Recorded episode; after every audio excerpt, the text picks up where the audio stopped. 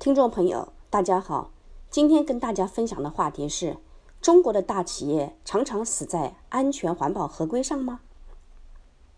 早就听闻欧盟的 RAPEX（The Rapid Alert System for Non-Food Products） 了，还没听过的同学赶紧上网补一课。中国的不少企业上过此黑名单，轻则产品被召回罚款，重则产品全部销毁，甚至被禁止进口。使企业遭受巨大损失。随着中美贸易摩擦的升级，国家统计局官网显示，自2019年以来，欧盟已经取代美国成为中国第一大贸易出口市场。2018年欧盟 RAPEX 报告显示，五种最常见的被通报的产品分别是玩具、汽车、服装纺织品、家电设备和化妆品，而五种最常见的被通报的风险类别是。化学物伤害、窒息、电击、火灾。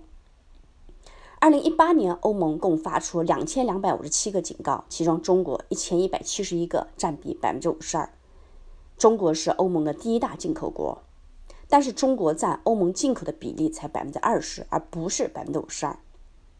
二零一八年，欧盟进出口排名前五位的国家分别是进口中国、美国、俄罗斯。瑞士和挪威这五个国家是欧盟最大的进口国，出口分别是美国、中国、瑞士、俄罗斯、土耳其。这五大是欧盟的最大出口国。二零一八年度，中国是欧盟的最大进口国，是欧盟的第二大出口国。也是出现产品安全、环保合规问题最多、被通报最多的国家。很明显的非线性数据比差显示，二零一八年中国出口欧盟的产品问题还是比较严重，主要体现在玩具、电器产品和设备、服装纺织品以及时尚用品，还有照明设备等产品上。出现的危害主要体现在化学物、窒息、电击伤害等。我们拿过去三年，从二零一六年到二零一八年的 RAPEX 数据做出比较。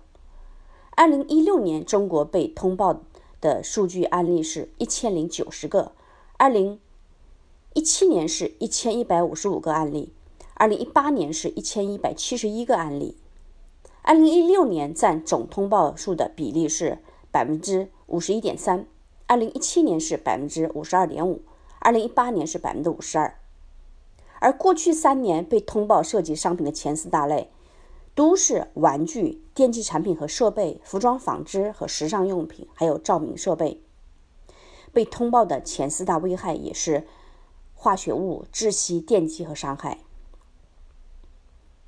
从这些数据可以看出，欧盟对我国出口产品的通报数呈年年递增的趋势。我忍不住要骂几句。这些中国企业怎么老是不长记性呢？一而再、再而三的犯同样的错误，一点也不知道改正纠错，难道真是有钱任性？你们已经给中国商品的信誉带来了严重负面的影响。随着中国与欧盟贸易的扩大，我预计今年被通报的数据还是会有增无减。我们可以看一下二零一九年至今的数据。除了跟过去三年一样的老问题外，环保问题又进入了前四大危害。另外，今年欧盟 RoHS 二点零的限制物质将于二零一九年七月二十二日强制实施。欧盟监管的除了市场上销售的产成品外，还包括这些产品用于维修、再使用、更新其功能或提升其容量的电缆和零备件，也不得含有以上物质。我们的出口企业必须及时按照法案对自己的产品进行审核，确保出口欧盟的产品合规。在过往的时间里，很多世界知名企业，如苹果、亚马逊、戴尔，都曾遭遇过因安全、危害、环保的合规问题而被召回的命运。因为如果不采取限制措施，后果会很严重。